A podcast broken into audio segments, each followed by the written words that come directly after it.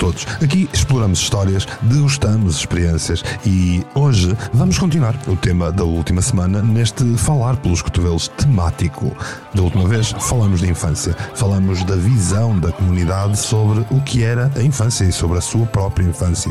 Agora, vamos saber como se desenvolveu e o que é que provocou em cada um deles, até numa perspectiva de agora serem pais. Obrigado por estares desse lado. Vamos falar pelos cotovelos. Falar pelos cotovelos.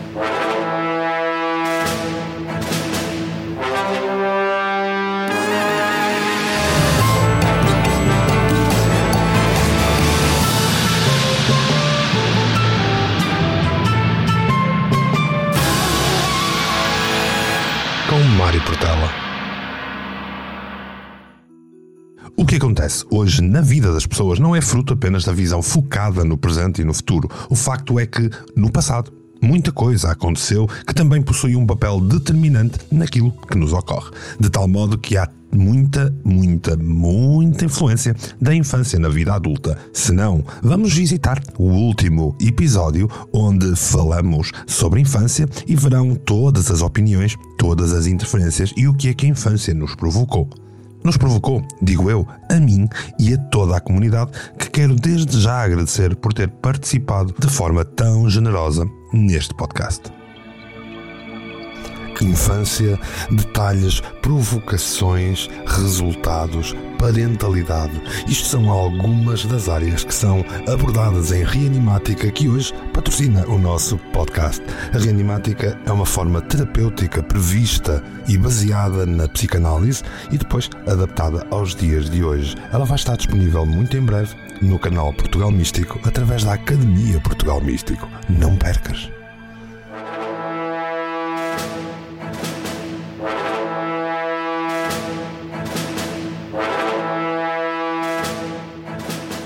Dependendo do conjunto de experiências, aprendizagens e elementos aos quais a criança é exposta, ela pode tornar-se um adulto com capacidades e comportamentos melhores. Entender tanto os traumas como as alegrias entram em conta e são traduzidos ao crescimento, isto vai ajudar a construir caráter e personalidade na criança. Como carregamos aquilo que aconteceu antes, é natural que todas as questões tenham influência na forma como alguém se comporta. Por isso, perceber o impacto do passado é, inclusive, um jeito de reconhecer as origens de certos padrões na nossa vida.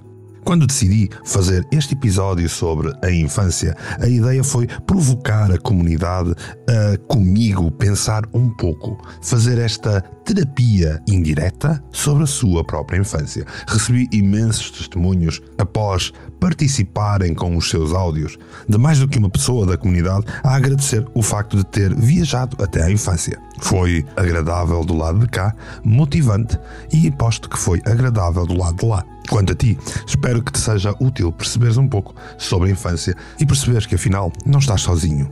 O que se passou tem maior impacto nos dias atuais do que nós podemos imaginar. Ainda nós estávamos a desenvencilhar os nossos membros, os nossos dedos, a aprender a mexer com eles. Já tudo estava a fluir, já tudo estava a interferir naquilo que nós nos viríamos a tornar em adultos. Assim, perguntei à comunidade qual era a visão deles sobre a infância e perguntei também à comunidade como tinha sido a infância deles. E isso está no episódio anterior. Depois, bem, depois eu tentei ir para um novo amor. E não, eu não estava a falar desse género de amores. Estava a falar no amor puro, no amor de criança. Pensa num hobby, num objeto ou num presente que um dia tenhas recebido. Não estou a falar daqueles presentes mais recentes, calma. Vamos lá de novo. Um dia, como todos, foste criança. E certamente havia algo que tu te recordas de, na tua infância, dares um valor especial. Quando eu tinha uns 9 anos, recebi uma pasta. Era uma pasta especial, rígida e que dava para guardar cadernos, papéis. Porém, o mais incrível é que essa pasta tinha um código que impedia que a abrissem. Era a minha pasta dos segredos, onde eu guardava tudo aquilo que eu queria, tudo aquilo que só me pertencia a mim. Era o meu mundo secreto, o e que eu tinha tanto para falar daquela pasta. Então vá, agora tu, comunidade, recorda um objeto, um presente, um brinquedo da tua infância. Na verdade, fala-me desse teu antigo amor. Ai, como eu me lembro bem do meu grande brinquedo de infância, recordo-me perfeitamente. Uh, eu uh, cresci durante a minha primeira infância sozinha, sem primos, sem irmãos, sem ter também grandes amigos, porque era muito protegida e, e só estava com, com os adultos da casa, com os avós, com os pais. Mas recordo-me perfeitamente de ter um piano pequenino, vermelho, que tinha também um banquinho minúsculo Uh, e que eu brincava no quintal da minha avó horas a fio com o meu cão, que era um pastor alemão, uh, que era maior do que eu, um, e que eu obrigava o meu, o meu canito a tocar piano comigo, que pegava-lhe nas patitas da frente e estávamos horas naquela brincadeira e eu recordo de mim um, muito pequena, uh, andar no pátio uh, com o piano para trás e para a frente, uh, e esse piano é a minha primeira memória do meu primeiro brinquedo e que eu prezei e que eu brinquei durante muitos, muitos, muitos anos, até o coitado se partir em, em, em mil bocados. E eu com esse piano viajava para um mundo mágico. Uh, eram as minhas fantasias, era onde eu conversava com os meus amigos invisíveis, eu fazia espetáculos, um, viajava pelo esse, por esse mundo fora, mas era o meu, o meu portal mágico para, para as minhas brincadeiras. Lembro-me de um peluche, de um, de um macaquinho que eu tinha com um boné vermelho e um fato azul. E hum, quando me lembro dele, por acaso, lembro que também andava com ele para todo lado, era o meu companheiro. Não tinha muitas crianças, não tinha crianças, aliás, nenhumas para, com quem brincava na altura. Morava numa rua onde não havia crianças da minha idade e hum, era, tinha que brincar sozinha, portanto, eu lembro-me desse, com carinho, desse, desse boneco.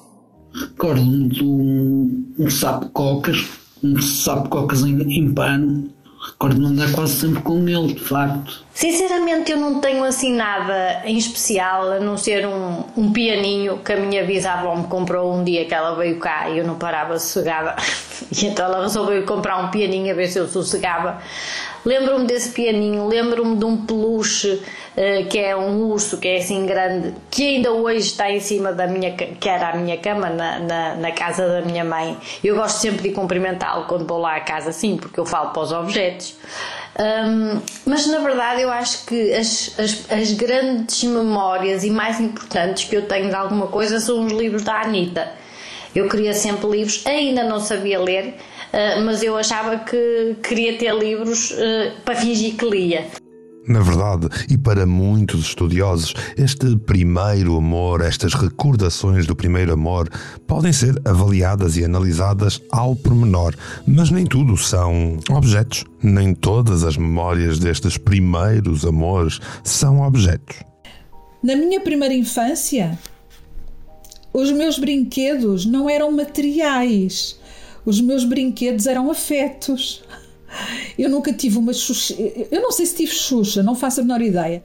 Tenho, tenho outro, outro tipo de amores, de primeiros amores. Por exemplo, o colo da minha avó, onde eu todos os dias adormecia no colo da minha avó, embalada no colo da minha avó.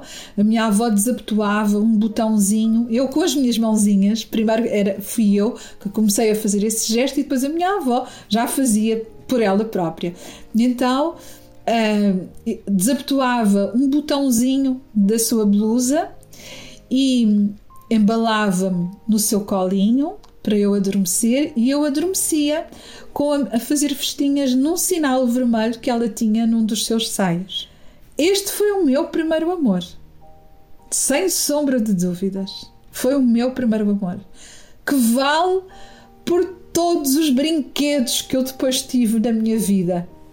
Não tive grandes ligações a objetos. Claro, tive brinquedos como todos, mas eu passava mais tempo na rua. Era na rua que brincava e não havia tantos automóveis como, como há hoje em dia, não é? Uh, no meu caso, havia mais o contato com pessoas, familiares, vizinhos, amigos de escola e do círculo social. Eu não tenho assim uma ideia precisa de algum objeto com esse significado para mim. Lembro-me que hum, gostava bastante de, de, dormir agarrada a um peluche, era aquela sensação de conforto, hum, mas não tenho assim uh, um objeto especificamente, ou não me recordo de me contarem algo desse género. Sei que gostava muito de brincar, brincava muito sozinha, uh, falava muito para amigos imaginários e também sei que era muito curiosa e sempre me disseram que eu gostava muito de descobrir segredos.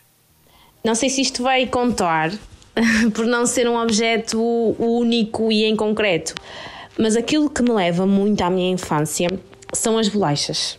Aquela bolacha típica com as pepitas de chocolate, estás a ver? Um, porquê? Porque quando era mais nova eu era maluca por bolachas. Até tinha uma prima minha que me chamava o monstro das bolachas, por isso imagina. Uh, para mim era mesmo quase impossível passar um dia sem, sem me perder no meio das bolachas e comer montes de bolachas. E por acaso tenho uma, uma situação engraçada contada pela minha mãe. Uh, que mostra bem o amor que eu tinha pelas bolachas um, com cerca de 3 anos, mais ou menos, a minha mãe conta que, pronto, para dormir eu precisava sempre da chupeta para adormecer. E houve uma noite que a chupeta desapareceu e depois de tanto procurar e sem vontade nenhuma de ir para, para a farmácia à meia da noite comprar outra, a minha mãe lembrou-se de me dar uma bolacha e disse-me: A mãe dá-te uma bolacha em vez da chupeta, e amanhã, de manhã, quando acordares, podes comê-la foi, ela diz que foi uh, remédio santo. Eu aceitei aquilo muito bem, aceitei muito bem essa troca, dormi toda a noite com a bolacha na mão e a partir desse dia, pronto, ela deve ter feito isso duas ou três noites e a partir daí eu nunca mais quis a chupeta, foi mesmo remédio santo. Primeiro amor a nível de brinquedos. Uh, esta questão pôs-me até uh, pensar uh, seriamente se eu tinha assim alguma paixão a nível de brinquedos e não me recordo. Eu sempre gostei muito de brincar e de ainda hoje gosto de, de, de se pudesse tinha bonecas e tinha peluches, gosto muito disso. Agora ter assim algum que me chamasse mais a atenção, não me recordo. A única que eu me recordo era uma boneca uh, chorona, que já estava bastante danificada, que aliás passou uma noite à chuva uh, cá fora e, e, ficou estragada a nível do mecanismo de choro. Um, e era uma boneca que eu brincava muito uh, e que me lembro de andar com ela de um lado para o outro sem roupa e, e, e era a minha boneca de, de, brinque, de brincar assim mais forte. Peluches, bonequinhos, não me lembro e consultei pessoas na família a perguntar se se lembravam de eu ter algum peluche mais uh, ou algum brinquedo que era o meu favorito, o meu primeiro amor. E não, não me recordo. Uh, Recordo-me sim uh, dessa boneca que. Um, que era a minha companheira nas minhas brincadeiras, gostava muito disso. O facto é que o passado é feito de tantas marcas que não podemos negar que se fossem tatuagens, dificilmente tinha espaço livre no corpo para mais. E sim, claro que as memórias mais difíceis são aquelas que causam os nós no novelo da nossa vida, mas recordar estes primeiros amores faz sempre crescer, faz sempre expandir os nossos horizontes. Obviamente, não é fácil pôr o dedo no nó, mas simplesmente tocar nos nós de uma memória mais difícil, de uma marca mais profunda, oferece-nos muitas vezes uma réstia de hipóteses de a entender. Precisamos de um pouco de vontade em seguir em frente, segurando o nó sem medo. Tocar esse nó difícil do passado é por si só uma oportunidade de purificação, de cura que invariavelmente fará muito para libertar a tensão envolvida e depois permitir uma nova compreensão. Muito sinceramente, muito que eu reflita, não tenho, Mário, não tenho, porque uh, não me lembro, não me vem à cabeça. Uh, até porque a minha mãe era um bocadinho restringia-nos muito uh, às nossas brincadeiras. Nós brincávamos muito também quando ela queria. E bonecas e objetos, etc. Nós brincávamos também quando ela queria, mexíamos quando ela queria. ela guardava na prateleira e nós, muitas das vezes, eu lembro-me, estou a falar de em nós, mas uh, falo de mim própria, mas eu sei que também se passou mesmo com as minhas irmãs. Um, muitas das vezes eu queria brincar e não, um, e não podia, porque no perfeccionismo da minha mãe as coisas tinham que estar guardadas intactas, intactas porque não podíamos estragar. Hum, como te disse na, na questão anterior, a, a, minha infância foi desprovida de grandes de grandes afetos hum, e por isso e também não havia aquele aquele miminho material, por assim dizer, não é? Era o essencial hum, e, e, pronto, e nada mais. Por isso não tenho memória de ter, e certamente que não tive objetos de, de conforto que me acompanhassem, além de um brinquedo ou outro, mas já, já numa infância tardia.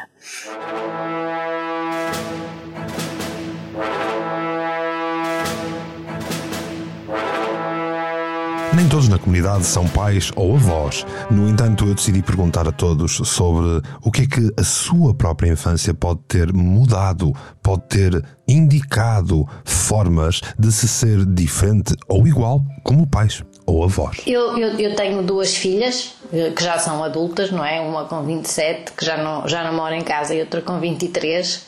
Um, então a infância que eu lhes proporcionei teve muito a ver também com a educação que eu tive. Eh, eu tive uma educação muito liberal. meu pai, não me lembro dos meus pais me proibirem eh, de nada. Eh, eu podia sair, havia aquela regra, Estela, pronto, então estás em casa, sei lá, imagina, à meia-noite, à uma da manhã, e eu sabia que àquela hora estava em casa. Se eu, não, se eu visse que, que ia chegar mais tarde, eu tinha que ter o cuidado de telefonar a dizer que ia chegar mais tarde. Por isso, basicamente, foi isso que eu, que eu também tentei transmitir às minhas filhas: foi liberdade com responsabilidade. Relativamente aos netos, uh, espero ser avó um dia destes, uh, e basicamente acho que, que, vou ser uma mãe ainda mais, uma segunda mãe, neste caso, não é? Ainda mais compreensiva e com muito mais paciência, não é? Porque a maturidade eh, eh, traz-nos muita sabedoria. Então, coisas que eram muito importantes quando as minhas filhas eram pequeninas, porque obviamente tinha 20 e tal anos, não é? Nessa altura, eh, neste momento já não tem importância alguma. Então, acho que o, o desafio de, de ser avó é, é, é muito mais eh, fascinante, não é? porque já temos uma experiência de vida completamente diferente e sabemos que, que realmente podemos ter um impacto um, fantástico na vida daquele, daquele pequeno ser. A minha infância sendo muito protegida e eu sendo muito um, acompanhada e que davam sempre à minha volta cheios de cuidados e, e cheios de, de medos, uh, acabou por fazer com que eu, quando fui mãe, uh, não querer isso para os meus filhos e, e, muito, muito especialmente não querer que eles sentissem que tinham que ser perfeitos de alguma forma ou que tinham que uh, fazer aquilo que eu tinha projetado para eles. Uh, tentei que eles tivessem sempre a liberdade das suas escolhas, Uh, embora eu admito que com o meu filho mais velho isso fosse um pouco mais difícil, primeiro por uma questão de, de saúde, porque ele foi um, um bebê muito prematuro e eu acabei por o proteger imenso uh, por motivos de saúde nos primeiros anos de vida. Um, e, e, agora olhando a retrospectiva percebo que se calhar isso foi incapacitante para ele e eu acho que de uma forma geral nós projetamos, pelo menos nos, nos primeiros filhos uh, projetamos muito aquilo que nós quereríamos para nós. Portanto, se calhar fui menos flexível nessa altura, mas fui aprendendo que que isso não me levaria a lado nenhum e que inclusive eu podia levar a essa frustração que eu senti um, durante tantos anos que tinha que atingir uma perfeição que não existia. Com a minha neta, ainda tento mais que isso não aconteça e tenho uma relação muito gira, muito livre com ela. Tenho uma relação muito engraçada com a minha neta, muito livre, um, muito descontraída, e isso sim, um, eu acho que também fui buscar as minhas vivências de infância. E uma coisa que eu agora faço questão de lhe incutir é que nós somos todos perfeitos dentro da nossa imperfeição, um, que não temos que ser sempre os primeiros, não temos que ser sempre os mais bonitos, não temos que ser sempre os melhores na escola e está tudo certo. Temos é que viver e aproveitar cada momento. tento muito incutir-lhe essa ideia. E claro que esta minha postura uh, tem muito a ver com a minha infância, certamente. Eu ainda não tenho filhos, mas um dia gostava de ter, sim. Um, é sempre muito difícil neste momento imaginar um, a postura ideal a ter com eles, até porque as crianças são sempre diferentes e nunca se sabe o que nos espera. Mas uma das coisas que eu idealizo ser como mãe uh, é uma mãe muito próxima. Uh, que desde novos dá-lhes a entender que eu estou ali, uh, independentemente daquilo que eles querem ser, daquilo, daquilo que eles querem seguir, dar a entender que eu estou ali para ajudar todos os problemas, sejam eles os mais pequeninos que sejam, uh, e fazê-los perceber que muitas das vezes é muito mais fácil caminhar em conjunto que em separado, para, que, para evitar processos de, de se, de se isolarem, de caminharem sozinhos. Um, pronto, isto é uma das coisas que eu, tendo em conta a minha infância, pretendo passar para os meus filhos, uh, ter uma proximidade muito grande para com eles e poder-os ajudar em tudo, como, como todos os pais uh, idealizam. Tenho três filhos e quatro netos. E como são os quatro da mesma filha, penso que virei a ter mais. Uh, em cada filho uh, teve as suas características eh, individuais, o que é normal, eh, também as fases da vida em que, porque eles passaram, foram diferentes. Eh, durante a infância, aquilo que me parece mais importante é criar laços afetivos fortes, pois é através do afeto que nós conseguimos passar os valores em que acreditamos e também corrigir comportamentos.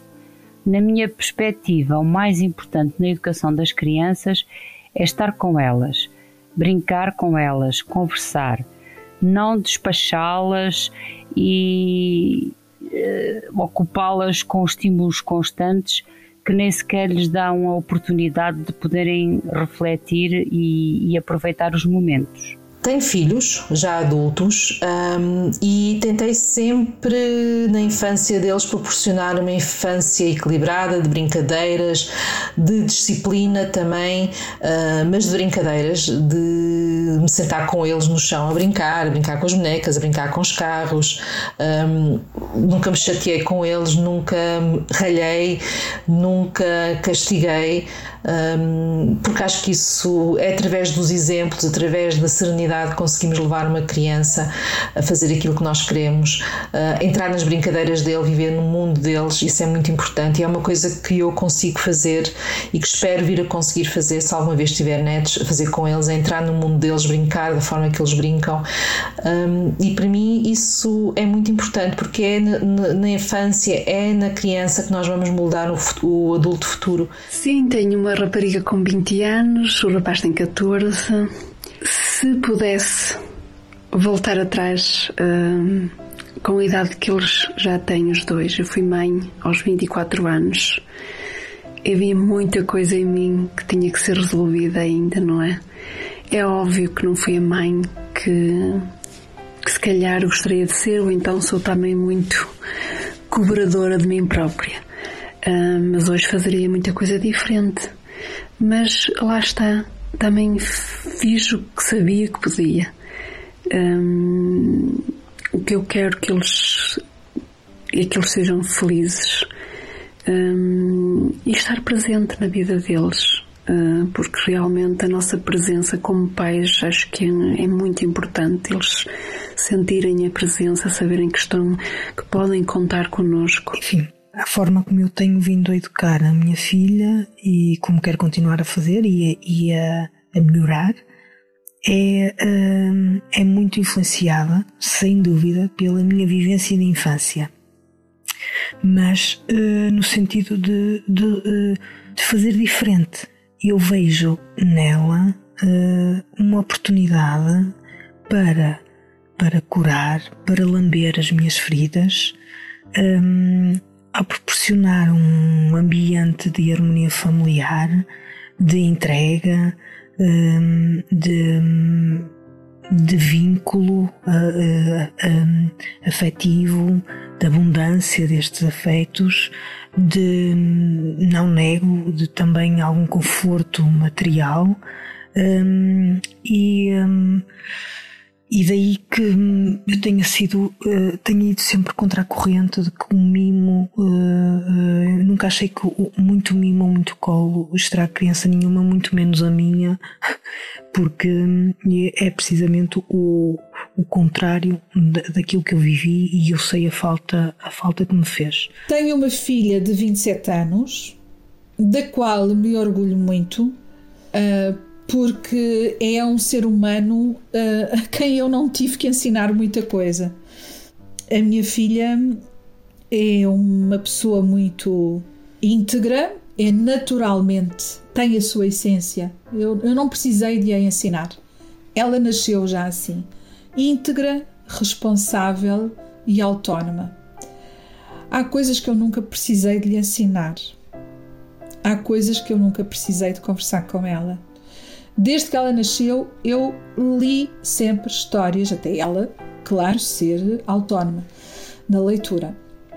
Mas eu, talvez, o que eu tenha passado para ela da minha primeira infância foram os afetos, o colo, o acolhimento, o suporte, a segurança uh, e a proteção.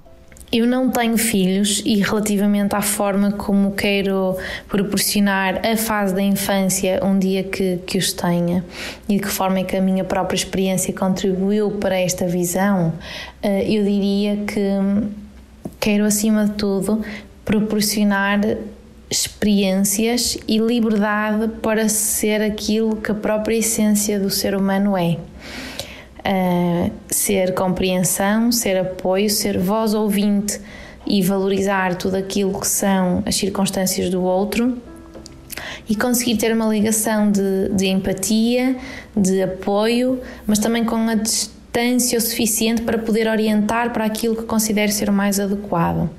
Uh, portanto, acima de tudo, acho que é com amor, que acho que quando a raiz é amor, não tem como dar errado. Infelizmente, por vezes tendemos a ser pais demasiado apressados, sempre à espera de mais e mais conquistas, achando imensa piada a ter mini-adultos em casa. Apressar a criança a crescer é roubar-lhe o direito a ser criança e a viver todas as etapas e tarefas próprias do desenvolvimento harmonioso. Apressar as crianças é gerar-lhes ansiedade é exigir-lhes competências para as quais ainda não estão preparadas, para as quais à partida não deveriam estar preparadas é, se calhar, retirar-lhes as oportunidades de desenvolverem competências típicas das várias fases de desenvolvimento. E também, potencialmente, uma forma de gerar frustrações desnecessárias. Como desacelerar? É obrigatório brincar, muito, em muitos sítios, de muitas formas, com diferentes companheiros de brincadeira, apelando aos cinco sentidos, porque enquanto brincam, as crianças crescem a um ritmo ajustado. Se os pais estiverem sintonizados emocionalmente com os seus filhos, vão estar atentos às suas necessidades, momento a momento, e vão respeitando os ritmos da criança. Há experiências que deviam ser obrigatórias na infância. E são tantas: saltar em poças de água, ler livros com os pais, pintar com as mãos, subir escorregas ao contrário, conviver com a natureza, lamber a colher de pau com o resto da massa que se acabou de pôr no forno, trepar uma árvore, sujarem-se, ou então, mais moderno ainda, jogarem juntos. Alimentemos sempre a vontade de brincar, a curiosidade e a espontaneidade das crianças. Enquanto adultos, não deixamos de procurar a novidade, a descoberta e o prazer associado. E ao brincar, mesmo enquanto adultos, encontramos esse prazer.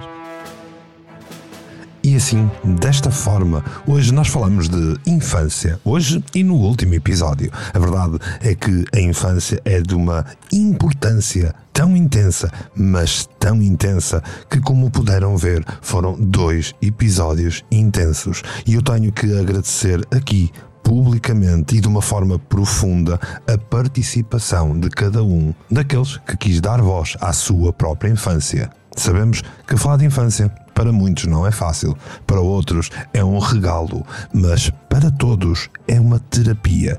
E espero que tenha sido também para ti uma terapia saber mais sobre a infância dos outros, perceber que não estás só no teu caminho, perceber que afinal há mais como tu e, acima de tudo, fazer a ti também lembrar a tua infância.